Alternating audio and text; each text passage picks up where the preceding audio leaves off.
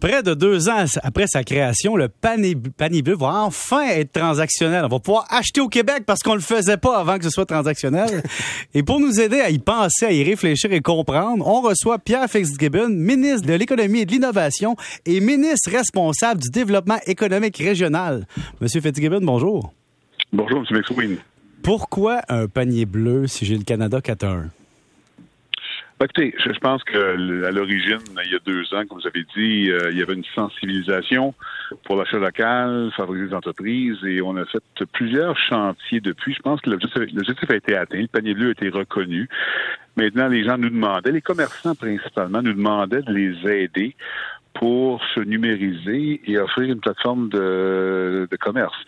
On a vu aussi sur le lancement de l'offensive transformation numérique, un programme du gouvernement pour aider la numérisation, qu'il y a beaucoup de détaillants des commerces qui sont pas prêts encore. Donc, le panier bleu se veut un outil pour les commerçants qui va permettre aux euh, consommateurs qui veulent acheter local d'avoir une c'est une géolocalisation, mais ça va être axé sur les commerçants au lieu des produits. Évidemment, il y a des produits qui vont être sur le site, mais je pense que c'était un besoin qui avait été identifié par euh, plusieurs groupes d'intervenants. OK, mais disons qu'on avait donné un outil transactionnel à tout le monde, sans appeler ça le panier bleu, puis que quand j'étais sur le site des, des entreprises, parce que je les avais cherchés, euh, on passerait après ça la transaction par le site transactionnel. Est-ce que ça n'aurait pas été plus représentatif de ce que les gens font dans leur compte, dans leur transaction commerciale? Ben, premièrement, je pense qu'il faut comprendre qu'il y a beaucoup de commerçants qui ont une maturité élevée qui vont vouloir continuer à faire du commerce en ligne eux-mêmes. D'autres vont se servir du panier bleu. Donc, c'est pas exclusif. Et je pense qu'il y a beaucoup de consommateurs qui veulent avoir aussi une certaine géolocalisation, qui veulent acheter local. Par exemple, un consommateur Rivière-du-Loup va pouvoir aller sur le panier bleu, voir des produits qui vont être offerts par différents intervenants, différents commerçants, qui vont dire, nous, on veut choisir ce qui est vraiment local, un rayonnement, disons, 50 km, et même, il va y avoir une situation où il y a des commerçants qui vont permettre la cueillette au magasin. Donc, je pense que c'est un, outil complémentaire, et ça se veut pas en remplacement de ce qui existe. C'est juste pour permettre. Mais quand on va sur Google, par exemple, moi je vais sur Google, je marque euh, acheter marteau enter map géolocalisation, puis boum, ça me met dans un rayon de quelques kilomètres tout ce qui existe. Je clique sur le bouton et ça m'amène au site web du commerçant local.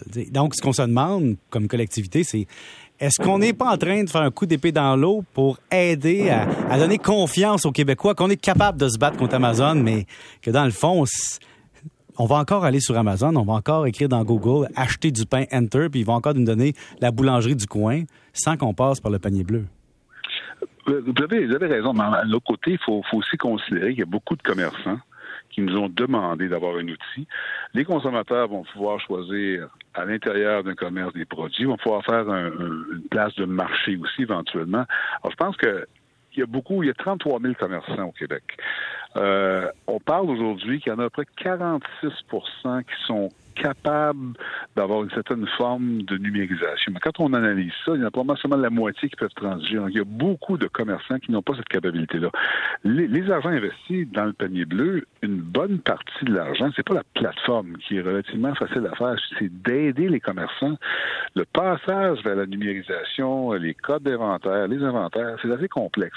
Alors, écoutez, il y a des gens qui vont qui sont qui ont une maturité très élevée, qui vont servir du panier bleu, mais qui ont qui transitent sur Amazon ou leur propre site.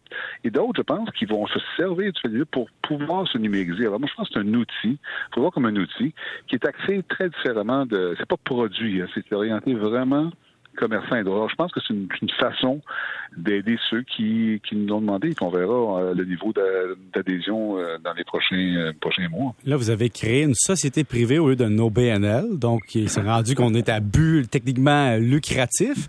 Je vois les partenaires, Mouvement des Jardins, Fonds FTQ, le gouvernement du Québec, Lightspeed, évidemment, qui a un intérêt de faire partie de la transaction parce qu'ils vendent des solutions et des services.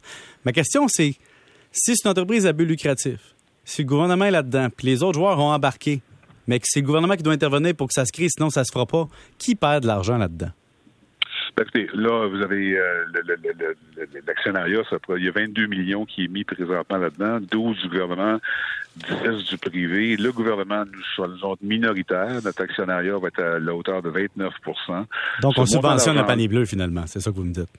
Non, c'est pas ça que je dis. Que nous, on a, on a euh, un actionnariat de 29% le reste, une dette structurée. Donc, techniquement, euh, si le panier bleu fonctionne, le gouvernement va se repayer. L'idée n'est pas de gérer ça par le gouvernement. C'est pour ça que je voulais pas qu'on consolide les comptes publics. Je voulais pas qu'on soit majoritaire. Donc, volontairement, puis on a Lightspeed, il y a d'autres partenaires stratégiques qui vont probablement se joindre à ça aussi. Alors, ça va être le privé qui va gérer ça.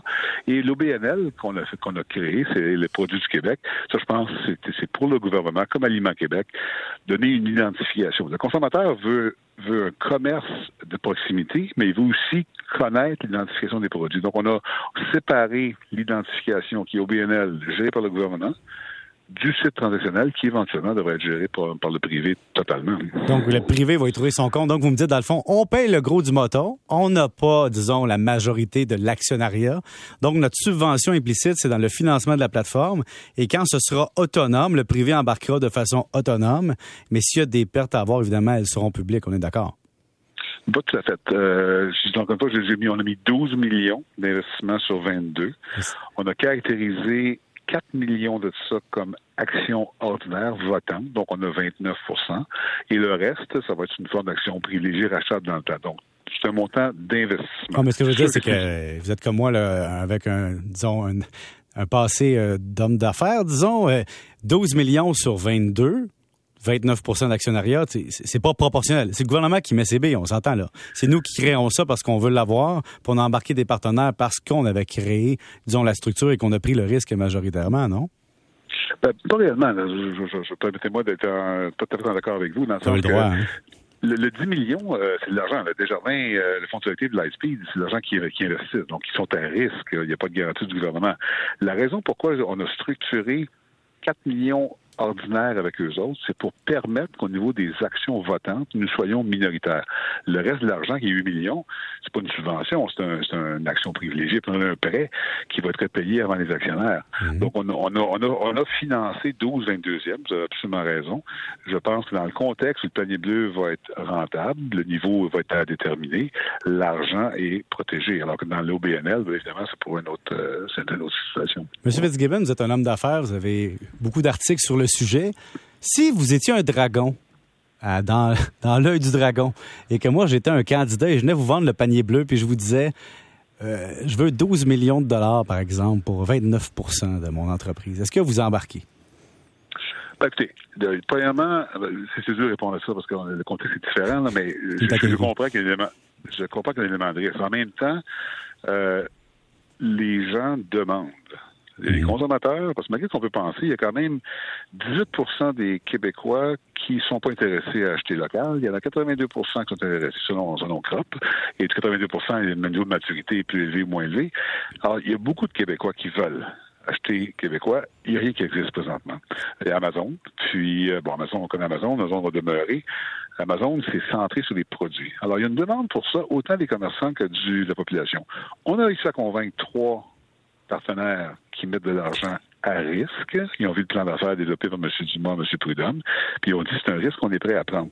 Est-ce qu'il y a un niveau de risque plus élevé que d'autres projets? La réponse est oui.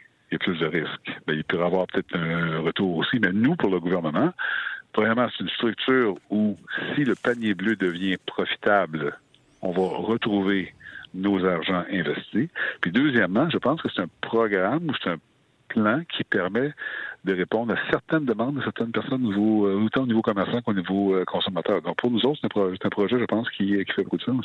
J'ai M. Gilles qui a une question pour vous ici. Euh, oui, M. Fitzgibbon, j'ai été très critique de votre panier bleu. Aujourd'hui, vous aviez une conférence de presse. Vous en avez eu une en pleine pandémie où vous nous avez vendu ça. Et là, votre responsable nous a dit aujourd'hui, bon, ça va aller à la rentrée scolaire ou peut-être dans le temps des fêtes pour un autre lancement du panier bleu. Euh, vous êtes un homme d'affaires. Est-ce que c'est moi au côté marketing, là? Quand on fait comme ça trois, quatre lancements, on n'a pas brûlé déjà notre chance de faire une bonne première impression? Ben, premièrement, aujourd'hui, le panier bleu fonctionne. Il y a des commerçants et des, euh, des gens qui transigent. Hmm. Donc, on sort en forme de bêta, donc c'est pas juste un, un, vœu. En fait, on aurait pu, ou le panier bleu aurait pu lancer formellement euh, cet été. Je pense que c'est plus prudent de pendant quelques mois de s'assurer qu'on résout les petits problèmes. Mais au moment où on se parle, il y a des gens qui achètent puis des gens qui livrent. Donc, on sait que ça va marcher. Alors, ce qu'on veut faire, c'est que le panier bleu, M. Dumas, ce matin, a dit qu'il pensait faire ça en septembre ou en octobre pour s'assurer que, justement, durant la période des fêtes 2022, le panier bleu aura des commerçants et des, euh, et des clients qui pourront transiger. Mais au moment où on se parle aujourd'hui, les, les gens transigent. On prend ça en note. Le panier bleu à Noël va pouvoir accueillir l'achat des Québécois. Merci, M. Fitzgibbon. Plaisir. Bonne journée, M. Pierre Fitzgibbon, ministre de l'Économie et de l'Innovation et ministre responsable du développement économique régional.